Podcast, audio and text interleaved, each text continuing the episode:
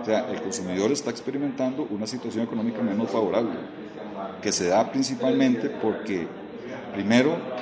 no se decretaron aumentos en los ingresos, producto de que la inflación fue cero.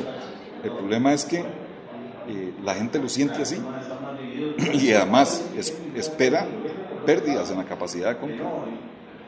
Y si a eso le sumamos el hecho de que cree que los combustibles van a aumentar, que el tipo de dólar, el tipo de cambio va a aumentar,